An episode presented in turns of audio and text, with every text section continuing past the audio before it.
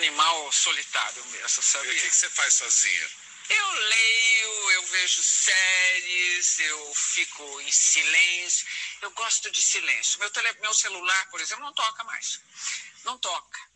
No começo eu falei, está começando a tocar muito pouco. Aí pensei, é a vida ou sou eu? Sou eu.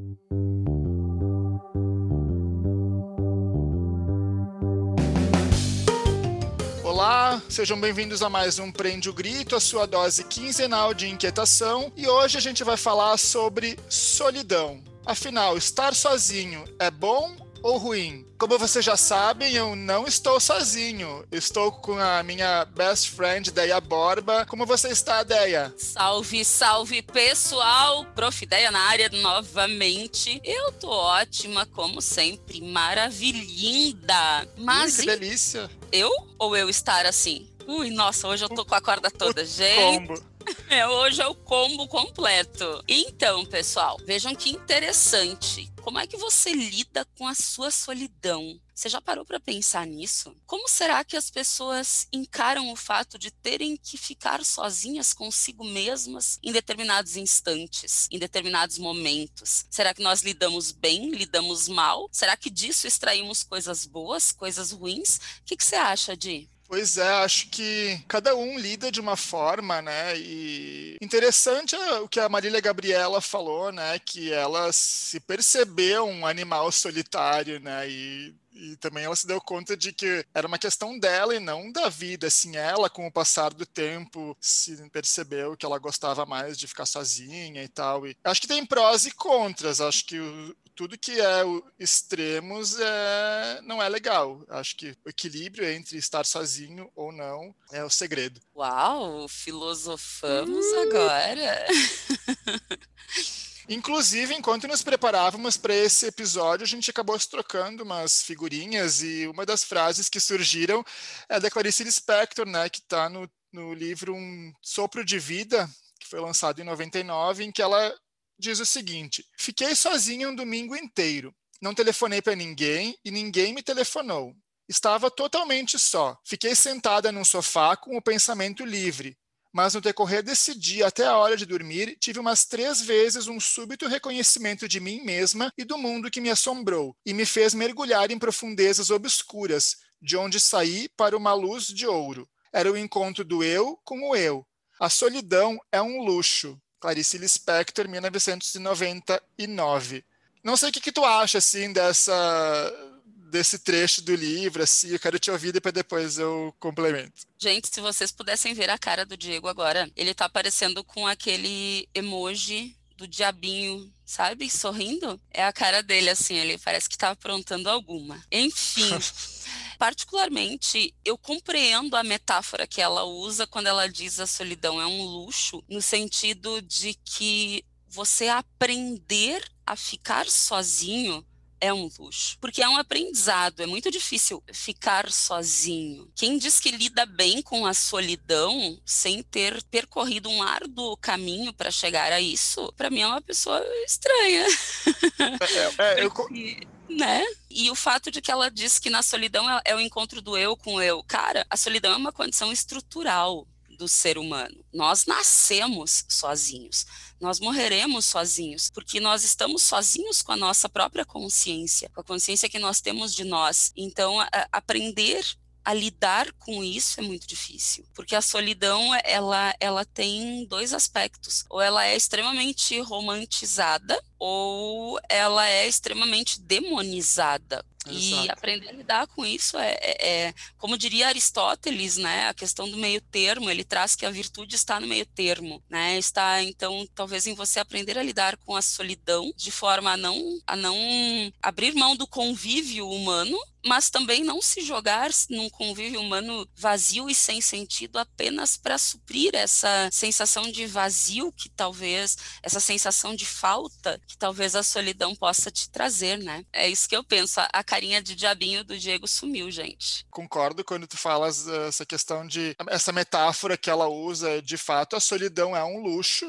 porque hoje em dia nós vivemos um mundo com tanta informação que a gente quer sempre tem essa obrigação de parecer sempre feliz ou de estar com amigos, de, estar com outras pessoas que, de fato, quem consegue encontrar um momento para si é um luxo. Só acho que a gente tem que ter cuidado em realmente não romantizar né, a solidão demais e, e acabar deixando de prestar atenção quando a solidão ela se ela pode ser o sinal de uma outra de um, um quadro depressivo, de um momento de, de um problema pelo qual a pessoa está passando. Então, realmente é, tem que se olhar para os dois lados, né? Tu falou de Aristóteles, né? Aristóteles já falava, né, que o homem é um ser político e um ser social, né? Realmente. Exatamente. E, inclusive, quando ele fala essa questão da virtude, né, que a virtude está no meio termo, está na mediania, estaria no equilíbrio, essa virtude ela só pode se realizar em sociedade. Então, o homem, ele só, só realiza as suas próprias aspirações, ele só se constrói no convívio com o outro, né? Então, é nesse sentido que, que penso que talvez tu tenhas muita razão nisso que tu está dizendo, porque a solidão, ela é necessária para que a gente possa nos conhecer para bem conviver com o outro também, né? E nesse sentido me lembrei agora de uma coisa, tem um filósofo chamado, um filósofo alemão chamado Arthur Schopenhauer, que ele traz uma metáfora, uma parábola, na verdade, num livro, no seu livro chamado Parerga e Paralipomena. É um quase um palavrão esse livro, né?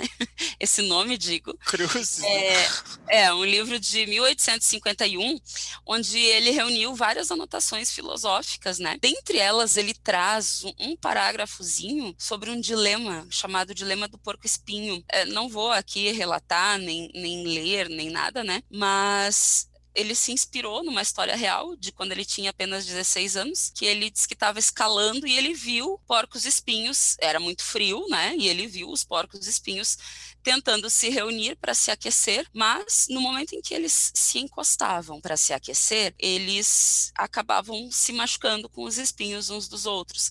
Então eles se afastavam, não conseguindo conviver com a solidão e com o frio que esta solidão ocasionava, eles buscavam novamente o convívio uns com os outros e esta convivência os machucava. E é interessante que a gente pode fazer um tecer um paralelo com a, a nossa própria vivência, né? Muitas vezes nós buscamos no outro outro, suprir essa solidão, mas não conseguimos suportar o outro, porque é claro que a gente não vai conseguir suportar o outro. Se nós não conseguimos suportar a nós mesmos, como vamos suportar o outro, né?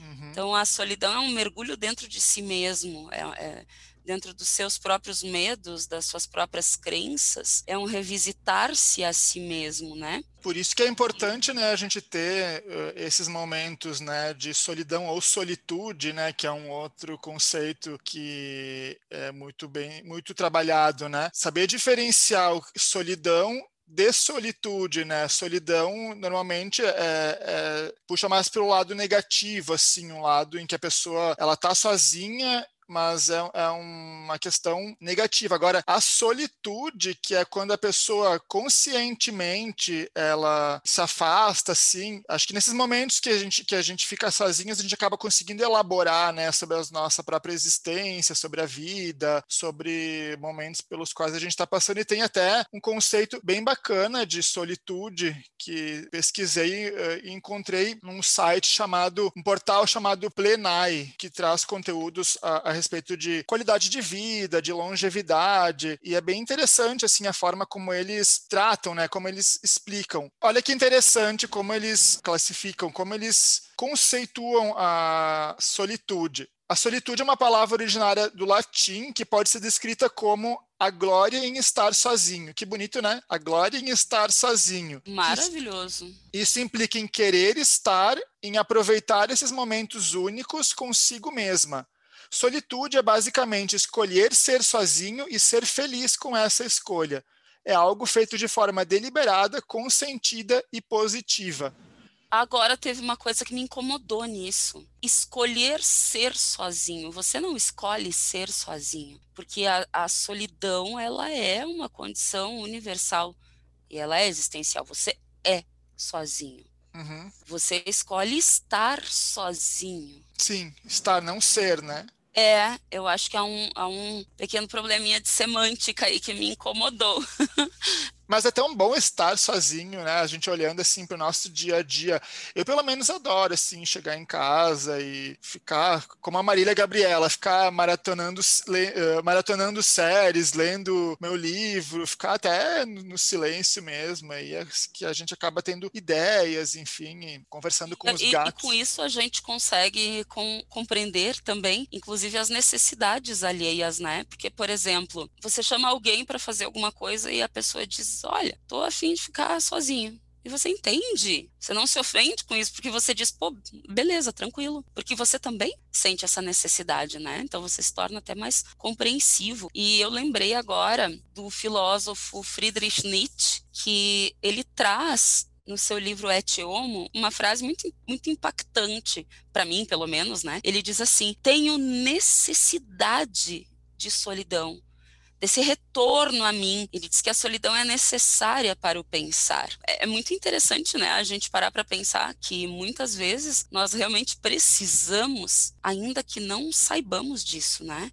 conscientemente, mas precisamos estar sozinhos para reorganizar nossas ideias, né? Pois é, e realmente, e é um paradoxo, né, uh, que a gente vive hoje, porque na contramão do que o Nietzsche falava, hoje em dia a gente vê cada vez mais as pessoas, e a gente já falou muitas vezes aqui no podcast, dessas pessoas que têm necessidade de parecerem que estão felizes o tempo todo, parecerem, quererem estar rodeadas de pessoas. Aí vem aquela questão de sempre, né? Será que realmente há necessidade ou estão tentando se auto enganar, assim, enfim, a gente tem isso também, né, que é, é, uma que tem uma discussão boa aí, né? As pessoas elas realmente elas têm necessidade de estar ou, ou elas querem estar com outras pessoas para não ficarem sozinhas e não pensarem sobre si mesmas. Eu apostaria na segunda alternativa, porque é muito interessante quando você fica sozinho e a gente pode perceber essa dificuldade de ficar sozinho, inclusive, na, as pessoas chegam em casa, elas ligam a televisão, por exemplo. E aí você uhum. pergunta, mas está assistindo alguma coisa? Não, eu preciso do barulho. Quer dizer, você precisa do barulho para não ouvir a, a, sua própria consciência, para não ouvir suas próprias autorreflexões, porque por vezes isso é muito doloroso, né?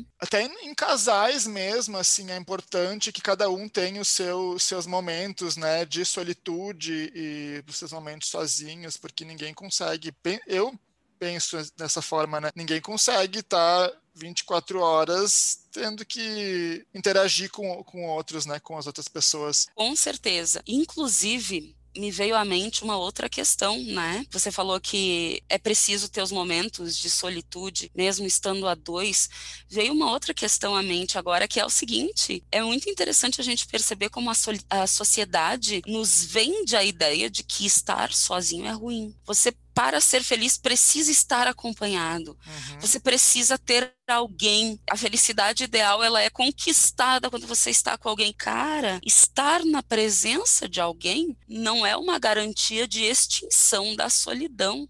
Inclusive, dizer... na minha opinião, na minha humilde opinião, a pior solidão é aquela na qual você está acompanhado silêncio pro impacto da frase. Tirum!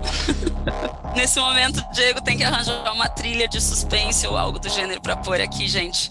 E eu acho que nessa questão de a necessidade, a cobrança da sociedade por estar sempre acompanhado, de não estar sozinho, voltamos naquela questão que a cobrança para a mulher é muito maior, né? Eu não sei se tu nossa, já. Nossa, nossa, gente, isso é muito curioso, porque isso aconteceu muitas vezes. A primeira vez que eu saí sozinha mesmo, eu fui para uma balada, numa casa que está extinta já, nem existe mais. Ai, que horror! Eu era, né?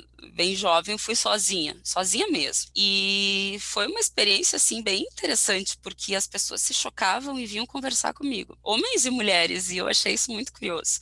E desde então eu adotei esse hábito.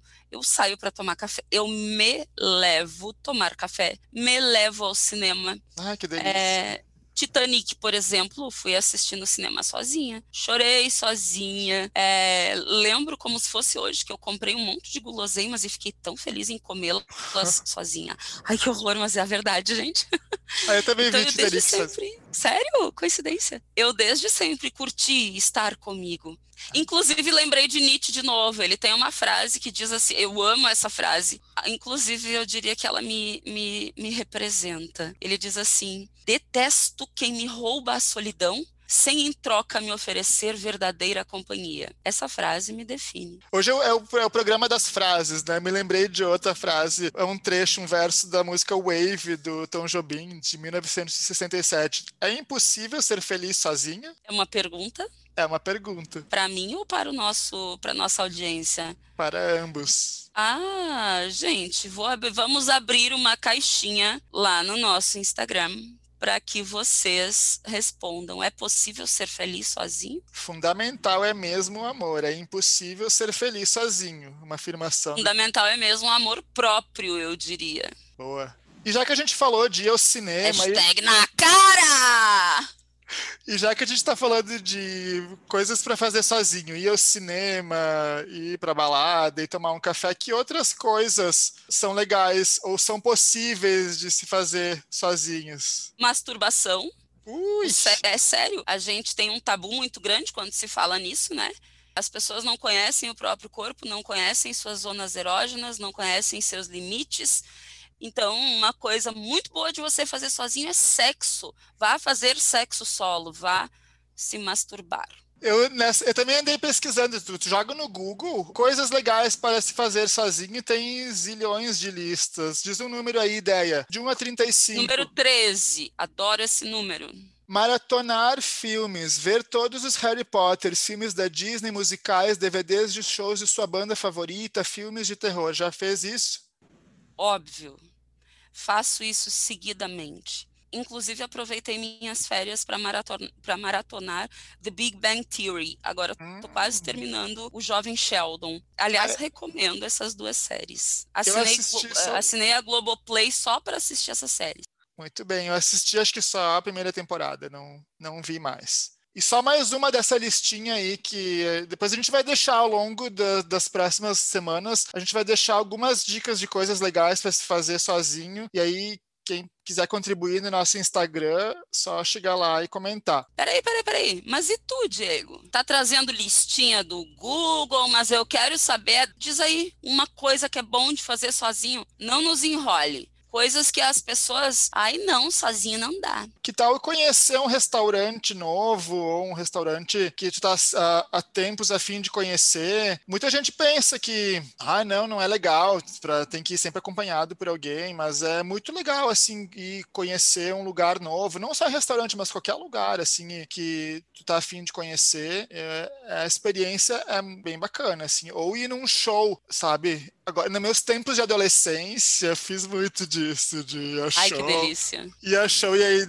sei lá, se junta com uma outra galera que tu conhece no show. Uh, quando tudo voltar à normalidade, tente fazer isso, que vai ser bem legal. Gente, na época em que eu ia pra balada, eu realmente curtia muito mais ir pra balada sozinha do que ir com alguém, sabia? Olha que coisa. Porque, ai, gente, olha, nem sei se eu conto. Bom, agora eu comecei, né? Porque assim, sozinha eu andava por onde eu queria na balada. Eu parava perto de quem eu queria. Eu não precisava depender do que o outro queria fazer. E eu chamava a atenção. Porque uma pessoa, uma mulher sozinha numa balada, chama a atenção. Então eu uhum. adorava, né? Eu acho que eu fiz isso uma vez, só uma ou duas vezes que eu me lembro, assim, de sair pra balada sozinho. Sempre foi com, com amigos. Não lembro, de, mas Pra mim não foi. Inclusive, mas... Diego já salvou minha vida embalada, né? De. Abafa.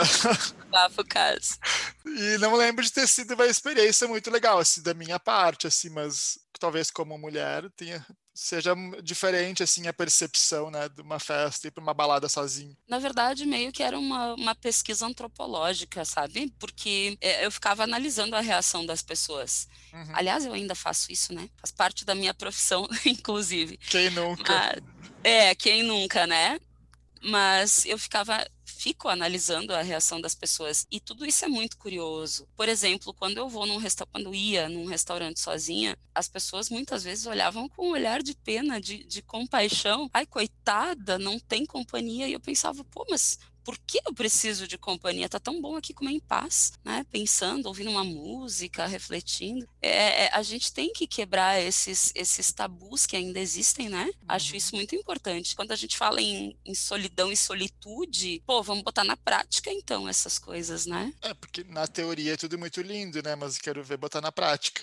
É sair da zona de conforto, porque viver é sair da zona de conforto, né, cara? Para pra pensar, a gente começa a viver sendo expulso de dentro da nossa mãe, né? E quando não é expulso, a gente é arrancado, sei lá o que é pior. então a gente já sai da nossa zona de conforto. Que profundidade. né? Fui tão profunda que entrei até no útero. Esse programa tá demais. Realmente não é fácil, mas é possível se a gente se dedicar e tiver a vontade, né, de querer quebrar esses tabus. Inclusive, gente, sobre esse assunto da solidão, eu trago uma sugestão que é do pensador Leandro Carnal, que é um livro que ele lançou pela editora Planeta, chamado O Dilema do Porco Espinho: Como encarar a solidão. E é um livro muito gostoso de ler, em que ele aborda toda essa questão da solidão, de como a solidão é vista historicamente, de como uh, nós lidamos com a solidão nessa busca frenética por encontrar companhia e como nós devemos aproveitar a solidão e transformá-la em solitude. É uma leitura que super vale a pena. Eu adoro o Karnal porque ele, ele trata desses assuntos mais filosóficos com uma linguagem super acessível, né? E ele também tem aquele outro livro junto com o Cortella que fala sobre a felicidade, né? Então é bem, bem interessante. Tem um cachorro aqui na minha porta. E é a vida como ela é, gente. Bora. A vizinha foi passar com o cachorro, era isso, a gente segue. Muito bem. Mas o Prende o Grito vai ficando por aqui. Eu sei, não precisa chorar, estaremos de volta em breve. Calma, calma esse coração. Aproveite esses momentos, essas duas semanas sem a nossa presença e curta a sua solidão e a sua solitude. E corre para o nosso aí. Instagram e participa das nossas enquetes, das nossas perguntas e responde lá como é que você lida com a sua solidão e o que, que você gosta de fazer quando está sozinho. Ah, outra coisa, pessoal. Achou esse assunto interessante? Compartilha com alguém, então. Vamos disseminar conhecimento, vamos disseminar cultura, vamos disseminar ideias. E inquietações. Exato. Muito bem, a gente vai ficando por aqui hoje. Cuidem-se e até a próxima. Um super beijo. Tchau, tchau. Esse foi o podcast Prende o Grito. Siga a gente no Instagram, arroba Prende o Grito Podcast. Você também pode abrir seu coração sobre o assunto da semana e sugerir um tema para os próximos programas no e-mail prendeogrito.podcast.gmail.com. Até a próxima!